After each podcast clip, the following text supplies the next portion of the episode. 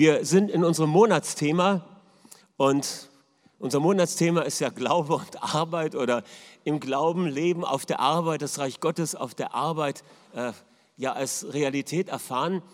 Und wir haben schon zwei Sonntage hinter uns und heute geht es weiter und ich möchte äh, zwei längere Schriftstellen lesen und dann kurz darauf eingehen. Das erste ist aus Kolosser 3, Vers 22 bis Kapitel 4, 1. Ihr Sklaven, gehorcht den leiblichen irdischen Herren nicht in Augendienerei, wie um Menschen zu gefallen, sondern in Einfachheit des Herzens, in der Ehrfurcht vor Gott. Was immer ihr tut, das verrichtet von innen her als für Gott den Herrn und nicht für Menschen. Ihr wisst doch, dass ihr, dem, dass ihr vom Herrn her das Entgelt, also den Lohn empfangen werdet, der euch als Anteil zusteht, dem Herrn Christus dient. Wer nämlich ungerecht handelt, dem wird angerechnet, was er an Unrecht verübt hat. Und da gibt es keine Bevorzugung der Person. Und jetzt die Herren, ihr Herren gewährt den Sklaven, was gerecht und angemessen ist, wohl wissend, dass auch ihr einen Herrn im Himmel habt. Jetzt ist die Rede von Sklaven und Herren. Was das mit der Arbeitswelt zu tun hat, wird sich gleich noch erschließen. Und jetzt die Parallelstelle aus Epheser 6. Ihr Sklaven gehorcht denen, die dem Fleische nach, dem natürlichen Leben nach Herren sind, also Autoritätspersonen sind, die euch was zu sagen haben.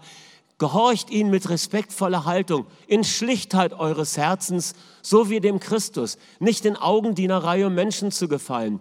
Vielmehr tut als Knechte Christi das, was Gott gefällt, indem ihr von innen her in guter Gesinnung gewissermaßen dem Herrn dient und nicht Menschen. Ihr wisst doch, dass jeder, der etwas Gutes vollbringt, das vom Herrn angerechnet bekommt, sei er ein Sklave, sei er ein Freier. Und ihr Herren handelt genauso ihnen gegenüber, die eurer Autorität unterstellt sind, wobei ihr die Drohung zurückhaltet, in dem Wissen, dass sowohl ihr Herr als auch euer Herr in den Himmeln ist und es ein Ansehen der Person bei ihm nicht gibt.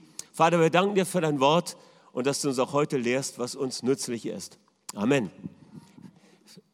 Ich habe heute Morgen noch mal in einer etwas sehr freien Übersetzung den Epheser-Text gelesen und das will ich euch auch nicht vorenthalten.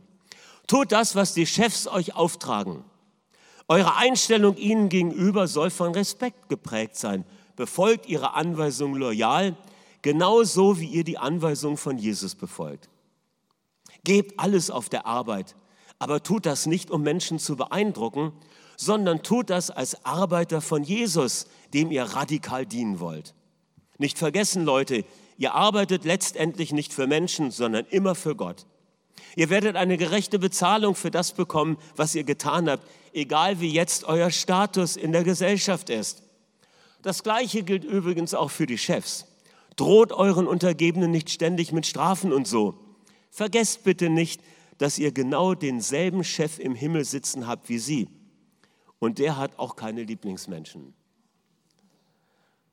Okay, schauen wir uns ein bisschen genauer an, was dieser Text uns zu sagen hat. Als erstes der Kontext. Paulus ist hier ein Sprecher für die Schwachen. Und zwar in dem gesamten Kapitel, da spricht er drei Beziehungsfelder unseres gesellschaftlichen Lebens an. Und er gibt Weisung für das Eheleben, er gibt Weisung für die Kindererziehung und für die christusgläubigen Sklaven und Herren. Für das Eheleben betont er in den jeweils vorangehenden Versen die gegenseitige Unterordnung zwischen Mann und Frau als Folge der Erfüllung mit dem Heiligen Geist. Gegenseitige Unterordnung. Für die Erziehung empfiehlt er eine Pädagogik und Unterweisung, die nicht zur Aufsässigkeit und zum Zorn provoziert, sondern zum Gehorchen im Sinne des auf sie Hörens. Und für die Beziehung zwischen Sklaven und Herren stellt er heraus, wer eigentlich der Herr von beiden ist, nämlich Gott selber. Und damit vermittelt er ein zeitloses Prinzip, das unseren Arbeitsalltag, gleich in welcher Rolle, radikal umwandeln wird, wenn wir es verstehen und beachten. Okay, da ist ein Prinzip drin, in dieser Beschreibung von dem Umgang der Sklaven und der Herren miteinander, was für unsere Arbeitswelt, ja, Chef, Angestellter von großer Relevanz ist. Und vielleicht noch mal kurz hier was zu diesem Zusammenhang. Paulus begegnet uns hier als Seelsorger für Sklaven. So kann man das vielleicht verstehen. Wir müssen uns das so, äh, müssen uns in Erinnerung rufen. Paulus war Handwerker, er, hat, er war Zeltmacher. Und bei der Herstellung von Lederzelten, da hat er doch oft genug, da bin ich mir sicher, Seite an Seite mit Sklaven gearbeitet.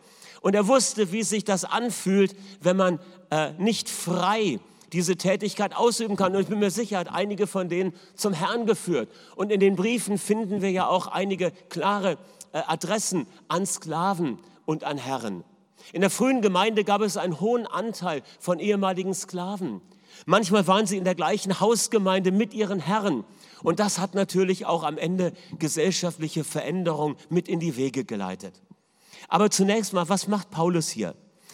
Er rüttelt ja in diesen Versen nicht an den gesellschaftlichen Gegebenheiten des Sklaventums als solchen. Schreibt er gar nichts drüber. Aber er schreibt an die Betroffenen. Und die Betroffenen sind Christusgläubige Sklaven. Und er will ihnen helfen, dass sie in ihrer Situation, in der sie sind, mit Würde leben, mit Selbstachtung. Und dass sie die nicht verlieren, dass sie ihre Würde und Selbstachtung in diesen schwierigen Umständen nicht preisgeben, seine grundsätzliche Einstellung zur Sklaverei ist an anderer Stelle deutlich. Im ersten Korintherbrief sagt er, hey, wenn du Sklave bist und hast die Möglichkeit, frei zu werden, dann nütze diese Möglichkeit. Und es ist ein fataler Fehler, wenn diese Aussagen in diesen Briefen in der Geschichte, in der Theologiegeschichte manchmal gewählt wurden, um Sklaverei zu rechtfertigen. Was für ein schreckliches Missverständnis im Hinblick auf Paulus. Genauso wie das Missverständnis, dass man die Frau unterdrücken muss ja, oder was auch sonst. Alles total verkehrt verstanden. Und das ist nicht der Punkt, um den es geht. Paulus ist kein, er ist aber auch nicht der Sozialrevolutionär, der die Sklaverei abschafft, sondern er sagt, das ist eine Gegebenheit, aber wir glauben, wenn wir die richtige Einstellung haben, wird etwas geschehen. Wir werden das Problem von innen her knacken, dadurch das Herzen verändert werden. Und das ist der Punkt, um den es geht. Also, er sagt nicht, dass die er sagt auch nicht, dass Sklaven in allem gehorchen sollen. Ja, das in allem gehorchen steht da nicht. Das ist auch ein großes Missverständnis. Du gehorchst immer nur in dem, was recht ist, auch vor Gott. Ja, aber ist nicht deine Auslegung, das ist wichtig. Auch mir gefällt das nicht, deshalb verweigere ich mich. Nein, wenn es eine Sünde ist, dann hast du das Anrecht, das zu verweigern. Ja, das ist doch klar. Also, es gibt keinen Kadavergehorsam, aber es gibt eine Unterordnung. Aber die soll mit Anstand und Würde geschehen. Und das ist der Punkt. Er sagt, nicht um Menschen zu gefallen, nicht in Augendienerei, nicht um äußerlich einen Eindruck zu erwecken. Mit anderen Worten, schleim dich nicht ein beim Chef. Das ist der Gedanke. Ja, verkauf nicht deine Würde, indem du, ja, ich sag's nicht. Sie sollen sich bewusst machen, Sie sollen sich nicht aus Angst entwürdigen und einschmeicheln, sondern sie sollen mit einer Einstellung ihren Auftrag ausführen, den sie in ihrer Gegebenheit ausführen müssen, aber mit Würde und Selbstachtung. Und das dadurch, dass sie es tun, als wäre es für den Herrn. Was für ein Gedanke. Sie sollen sich bewusst machen, wer ihr wahrer Herr ist und das ist Gott selbst. Auf ihn sollen sie schauen, wenn sie Menschen dienen. Gott sieht ihr Tun, er rechnet ihnen die Mühe an und Christus wird von innen her ja dann auch durch sie wirken. Also, das ist der Punkt. Paulus macht nicht die gesellschaftliche Ordnung zum Thema, sondern die Art und Weise, wie Menschen in dieser vorgegebenen Ordnung leben. Es geht um die Art und Weise, wie sie vor Gott stehen. Seien sie Reiche oder Arme, seien sie Lohnabhängige oder eben Unabhängige. Und was er sagt, ist, habt den Mut, auch unter erschwerten Bedingungen ein ehrliches Leben vor Gott zu führen und hüte dich vor Augendienerei, vor Menschengefälligkeit, weil damit verlierst du deine Würde. Vor Gott gibt es nicht die Bezeichnung Sklave oder Freier. Jeder wird als Person ernst genommen. Und das ist das, was er hier macht. Er sagt, im Grunde sagt Paulus, Gott nimmt dich, lieber Sklave, als Person ernst. Deshalb gib deine, deine Person nicht auf. Und genauso spricht er die Herren an. Hey, Gott der Herr nimmt dich als Person ernst und deshalb hab Acht, wie du mit deinen Untergebenen umgehst. Fair und gerecht mit Anstand und Würde, weil es gibt kein Ansehen der Person bei Gott. Und so werden beide Seiten ganz klar ermahnt.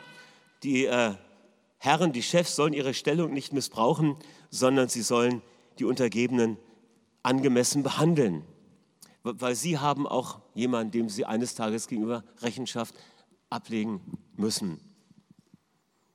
Okay, ja. Ja, hier, hier sehen wir einfach was. Hier haben wir eine geschichtliche Situation und darin entdecken wir ein grundlegendes Prinzip. Wenn die Situation bedrückend ist, dann mach dir bewusst, dass du mit Gott das Beste daraus machen kannst, wenn du einen klaren Stand einnimmst und so lebst, wie es ihm gefällt. Das so als äh, Hintergrund für das, was er jetzt weiter empfiehlt. Was ist das Schlüsselprinzip, das wir in diesen Versen finden? Wenn ihr vorhin mitgelesen habt, habt ihr gesehen, einige Begriffe waren so farbig unterlegt. Und das Schlüsselprinzip ist folgendes. Das Schlüsselprinzip lautet, wir arbeiten wie für den Herrn, so als würden wir für den Herrn arbeiten. Das ist das, was Paulus den Sklaven ins Stammbuch schreibt, was er den Herren ins Stammbuch schreibt. Und das ist auch das, was Freiheit und Veränderung an unsere Arbeitsplätze bringt. Arbeite so, als wäre es für den Herrn. Wenn du arbeitest, als geltest dem Herrn, das ist ein allgemeines Prinzip. Wenn wir das tun, dann laden wir Gottes Gegenwart an unseren Arbeitsplatz ein. Definitiv. Und zum anderen sind wir ein Zeugnis für unsere Umwelt, weil wir dienen in der Kraft des Gegenteils. In der Welt läuft es anders, aber wir operieren gemäß den Prinzipien des Reiches Gottes. Und das ist Aufrichtigkeit und Klarheit und Ehrbarkeit und Loyalität. Wir arbeiten anders als die Welt. Und so passiert etwas wenn wir arbeiten, als wäre unsere Arbeit für Gott, kommt seine Gegenwart und die Kraft des Reiches Gottes, wie man anders leben kann, wird sichtbar und bringt Veränderung. Und das hat einige konkrete äh, Auswirkungen, konkrete Punkte. Und zwar erstens, Arbeiten für den Herrn beinhaltet einen Chefwechsel. Wer ist dein Chef? Nicht länger diese oder jene Person. Paulus sagt, ihr dient doch dem Herrn Jesus Christus in Wahrheit. Ah, was für eine Perspektive ist das denn? Bruder Lorenz, dieser Klosterbruder, äh, von dem diese, dieses interessante Büchlein, die Gegenwart Gottes im Alltag praktizieren kommt, er hat mal Folgendes gesagt. Die beste Methode, die ich entdeckt habe, um zu Gott zu gehen, besteht darin, meinen Alltagsgeschäften nachzugehen, ohne einen Gedanken daran zu verschwenden, Menschen gefallen zu wollen. Und so weit wie möglich alles aufgrund der Liebe Gottes zu tun. Mach Gott zu deinem Chef. Mach Gott zu deinem Vorgesetzten. Obwohl die Aufgaben dann von Menschen gestellt werden, erwarten wir innerlich das Feedback von Gott. Menschenlob suchen wir da nicht mehr. Wir sind nicht mehr abhängig von dieser Abhängigkeit. Jesus sagte mal, wenn ich die Bestätigung der Menschen suchen würde, das ist nicht nötig, ich habe die Bestätigung Gottes. Ja, die Salbung Gottes bestätigt das, was ich tue. Und so soll es sein. Mach Gott zu deinem Chef. Bob Fraser hat mal in seinem Buch über Berufs, äh, berufstätig als, äh, als Vollzeitjob mal Folgendes äh, deutlich gemacht. Er hat gesagt, und das ist ein wichtiger Punkt, wenn wir den Chefwechsel vollziehen, dann entziehen wir einer geistlichen Macht die Kraft. Welcher? Dem sogenannten politischen Geist der Manipulation. Wie äußert sich das denn am Arbeitsplatz, diese Politik, dieses Spielchen treiben? Es äußert sich in Selbstinszenierung, in Ränkespiel, in Intrige, in Mobbing, in taktischen Schachzügen innerhalb einer Belegschaft, in Macht und Kontrolle und Manipulation, in dem Versuch, die eigene Beförderung auf Kosten anderer durchzusetzen. Aber wenn Gott dein Chef ist, dann ist es damit zu Ende. Wenn der Chefwechsel innerlich vollzogen ist, dann kommt alle wahre Beförderung von Gott und du musst nicht mehr mit menschlichen Mitteln darum kämpfen. Das ist ein sehr entspanntes Leben. Du wirst gesünder leben. Du wirst am Arbeitsplatz keine, wie nennt man diese Teile, ja, in deinem Magen züchten, sondern du wirst entspannt leben. Und alle werden das sehen und fragen, was hat er hier für eine, äh, was hat er entdeckt für ein Lebensrezept? Arbeiten wie für den Herrn bedeutet auch von Gott beauftragt sein. Ja, wenn Gott unser Chef ist, dann arbeiten wir engagiert und motiviert, wenn wir unsere Arbeit tun. Wir werden mit Ehrfurcht vor Gott erfüllt, weil wir an etwas teilhaben, was vor Gott Bedeutung hat. Und dann sind wir auch bereit, menschlich unangenehme oder menschlich unscheinbare Arbeiten zu übernehmen. Ja, wir wissen uns von Gott beauftragt und das kann dich ermutigen, wenn du in deiner Firma einen Auftrag bekommst, wo du denkst, oh Mann, äh, das dehnt mich jetzt aber in meiner Kompetenz. Nehme ich die Herausforderung an. Mensch, Gott, Gott traut es dir zu, dann hast du Mut. Oder wenn du eine vermeintlich niedrige Tätigkeit übertragen bekommst, dann bist du dir nicht zu schade, eben auch den Hof zu fegen, wenn das nur gerade nötig ist. Oder den Schnee zu schippen, ja, weil du bist der Lehrling und äh, sollst natürlich nur, nicht nur den Schnee schippen, das wäre nicht richtig, du musst was lernen. Aber wenn das mal passiert, ihr versteht, was ich sagen möchte, fühl dich von Gott beauftragt, sei es in einer neuen Herausforderung oder sei es in einer vermeintlich minderwertigeren Tätigkeit. Dann wirst du alles mit Freude und mit Zuversicht tun können. Und das Dritte, das bringt eine neue Motivation mit sich. Weil wenn wir für den Herrn arbeiten, für ihn zählt eigentlich nur die Motivation, aus der heraus wir die Dinge tun. Ganz gleich in welcher Position. Ob du jetzt ein Arbeitnehmer bist oder ob du ein Arbeitgeber bist. Tu das, was du tust, aus dieser neuen Motivation der Liebe. Und das wirst du dann tun, wenn er dein Chef geworden ist. Es kommt, glaube ich, noch was dazu. Wenn wir so arbeiten wie für den Herrn, dann wird noch etwas passieren. Wir werden in unserem Arbeitsalltag mit innerer Freiheit von Jesus weitersagen können. Und zwar ganz unverschämt. Also ohne, ohne sich zu schämen ist damit gemeint. Wenn wir arbeiten, als wäre es für den Herrn, wenn wir den Chefwechsel vollzogen haben, wenn unser verändertes Handeln und unsere neue Motivation bei Kollegen, bei Vorgesetzten, bei Kunden, bei den Schülern, mit denen wir arbeiten, bei den Kollegen im, im Kollegium, wenn das Fragen weckt, und das wird passieren, ja, das Reich Gottes manifestiert sich, wir dienen in der Kraft des Reiches Gottes auf andere Weise, wir sind irgendwie anders drauf, dann fragen Sie und es werden sich Gespräche ergeben. Ja, und dann ist es wichtig, darauf vorbereitet zu sein, vom Glauben zu erzählen. Du bist nicht angestellt in deiner Firma, um dort zu predigen. Das ist nicht dein Job. Wenn du Chef bist, dann kannst du gerne eine Andacht anbieten für alle, die das möchten, aber du kannst auch von niemandem äh, erwarten, dass er gezwungenermaßen dorthin kommt. Aber du hast eine gewisse Möglichkeit.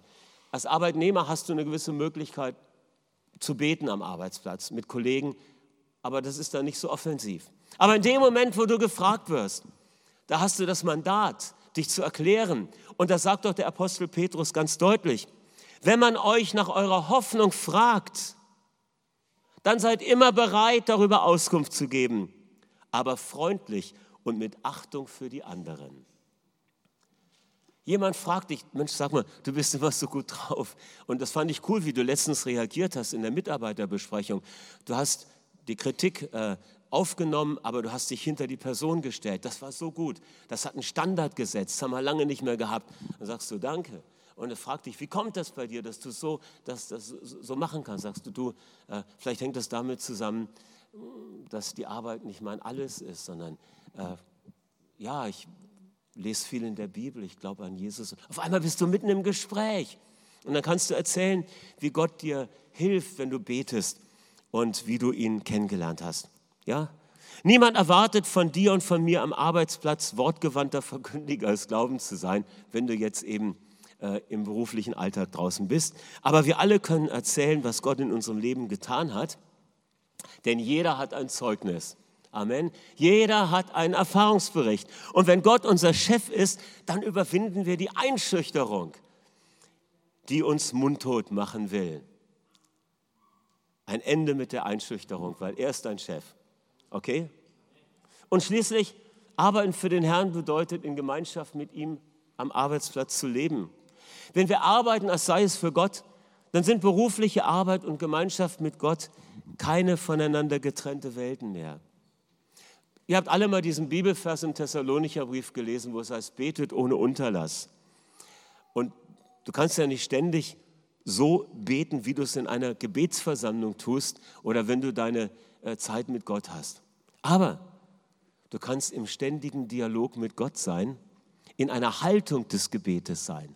Und wenn du das an der, auf dem Arbeitsplatz bist, dann bist du offen für gute Impulse. Gott kann dir durch den Heiligen Geist Lösungswege zeigen. Er kann dir Weisheit schenken und er kann dich leiten in Situationen, in Verhandlungsgesprächen, in Kundengesprächen in äh, schwierigen, kniffligen Herausforderungen. Bruder Lorenz, der Klosterbruder, den ich erwähnte, er, er äh, sagt an anderer Stelle, ich habe entdeckt, dass wir ein Gespür für die Gegenwart Gottes entwickeln können, indem wir ohne Unterlass mit ihm reden. Das heißt, indem wir in einer Gebetshaltung sind. Ja? Wenn du in einer grundsätzlichen Gebetshaltung bist, dann ist das der Standby-Modus. Okay? Und jetzt kommt eine Herausforderung. Da ist gerade jemand an der äh, Maschine in deiner Firma umgefallen. Und die Herausforderung ist, schnell zu der Person zu gehen und für sie zu beten. Standby-Modus wird aktiviert. Wenn allerdings der Standby-Modus gar nicht funktioniert, weil du leer gelaufen bist, dann wirst du nicht entsprechend reagieren können. Ja? Aber mit Gott am Arbeitsplatz, im Standby-Modus des Gebetes, kannst du reagieren. Und so spricht der Bruder Lorenz von einem beständigen, ungezwungenen und einfachen Dialog mit Gott und sagt, so dürfen wir erkennen, dass Gott uns jederzeit nahe ist, können stets mit ihm reden. Und das bringt Freude am Arbeitsplatz. Amen. In dem Gott möchte, dass unser Arbeitsplatz durchdrungen ist von seiner Freude. Und jetzt muss ich noch ein paar Dinge sagen zu dem Begriff Arbeitsplatz. Mit Gott im Arbeitsalltag. Okay? Das ist unser täglich Brot möchte ich fast sagen. Jetzt sollen die, die nicht berufstätig sind, nicht denken, sie werden nicht gemeint.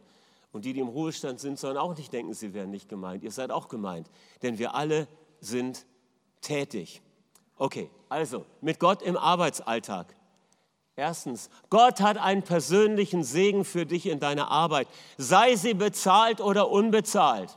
Ist ganz wichtig. Wir haben letzte Woche sehr viel über Job gesprochen, über Arbeit in einem bezahlten Verhältnis. Aber es gibt viele Mütter und äh, Hausfrauen, die haben keinen bezahlten Job. Aber für sie gilt das Gleiche. Gott hat einen persönlichen Segen für dich in deiner Arbeit, ob sie bezahlt ist oder nicht bezahlt ist. Amen wichtig. Und dieser Segen bedeutet Freiheit und Freude und Effektivität, dass das Reich Gottes sich manifestiert. Gerechtigkeit, Frieden und Freude im Heiligen Geist und übernatürliche Kraftwirkung, die das Wort bestätigen, dass er ein guter Gott ist, der die Menschen liebt. Amen. Das Zweite. Gott hat einen persönlichen Segen für dich in deiner Arbeit, und zwar als Arbeitnehmer oder Arbeitgeber, egal in welcher gesellschaftlichen Statusposition du dich befindest. Gott hat da einen Segen für dich. Wir brauchen viel mehr Entrepreneurs, Geschäftsleute, die mutig sind, Neues zu wagen. Und ich freue mich über jeden, der ein Geschäft startet mit, mit, mit Leidenschaft und mit Mut. Das ist so wichtig. Es braucht Menschen, die für andere Arbeitsplätze schaffen ja, die unsere Gesellschaft voranbringen. Nicht nur bestehendes verwalten, sondern Neues, äh, innovativ schaffen. Das brauchen wir. Lasst uns beten für gesalbtes Unternehmertum. Und dann brauchen wir natürlich Menschen, die ihre Arbeit gut ausführen. Und das sind die meisten von uns wahrscheinlich. Ja? Ich vermute mal, der größere Prozentsatz hier ist in einem äh, Arbeitnehmerverhältnis. Wer ist Unternehmer heute Morgen hier?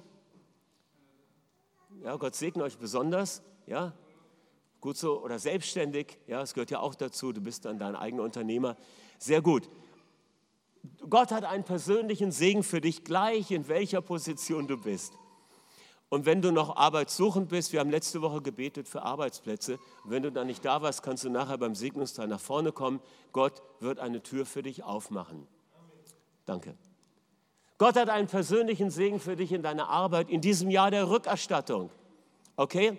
Es ist das Jahr der Rückerstattung, hat Gott uns deutlich gemacht im Januar. Und wir haben das immer wieder aufgegriffen. Und vielleicht ist dir etwas vorenthalten worden. Vielleicht sind die Heuschrecken in deine Arbeit, in deinen Arbeitsalltag reingekommen und haben dir was geraubt. Gott will wiedererstatten. Zurückgehaltenen Lohn, zurückgehaltene Beförderung. Es soll kommen in diesem Jahr 2019 empfange es im Glauben und fordere es im Glauben ein. Und schließlich, Gott hat einen kollektiven Segen für deinen Arbeitsplatz. Denn er sagt, ich segne dich, damit du ein Segen bist. Mensch, dein Betrieb, deine Firma, deine Schule, dein Krankenhaus, deine Nachbarschaft ist gesegnet, weil du gesegnet bist. Ihr Lieben, lasst uns den Segen fließen lassen, indem wir unsere Arbeit so tun, als sei sie für den Herrn. Das setzt uns frei. Das ist der Weg in die Freiheit hinein, dass das Reich Gottes durchbricht im Alltag. Ich freue mich auf die neue Woche. Ich meine, gut, ihr sagt jetzt, du hast gut reden, du bist ja hier in der Gemeinde. Aber ich freue mich wirklich, wenn ich dann, ich freue mich, wenn wir hören werden, wie Veränderungen passieren. Letzten Sonntag am Ende des Gottesdienstes, also Micha hatte ja gleich noch was erzählt von seinen Erfahrungen, kam ein anderer lieber äh, Bruder aus der Gemeinde zu mir. Wir hatten letztes Jahr mal für eine Sache gebetet in seiner Firma und Gott hat da ein starkes Ding gemacht, richtig was gedreht. Und er wird das auch noch mal erzählen. Und ich freue mich, wenn wir solche Dinge hören werden, im Großen wie im Kleinen. Er ist jetzt mehr in so einer Chefposition. Andere erleben das in ihrer Arbeitnehmerposition, wie Roxana damals mit der Beförderung. Gott ist dran und lasst die Freude rein in den Arbeitsalltag. Und darum, wir wollen eine Entscheidung heute treffen. Ich mache Gott zu meinem Chef. Okay? Und ich will von jetzt an so arbeiten, als wäre es für den Herrn. Und ich weiß genau, das geht nur mit der Hilfe des Heiligen Geistes. Lasst uns aufstehen. Vater im Himmel, wir danken dir, dass unsere Arbeitswelt nicht getrennt ist von deinem Reich, sondern dass sie integraler Bestandteil ist vom Reich Gottes. Und ich danke dir von ganzem Herzen, dass wir heute eine Entscheidung treffen dürfen. Und so sagen wir miteinander, ich mache Gott zu meinem Chef. Lasst uns miteinander sagen. Amen. Ich will von jetzt an so arbeiten, als wäre es für den Herrn mit der Hilfe des Heiligen Geistes.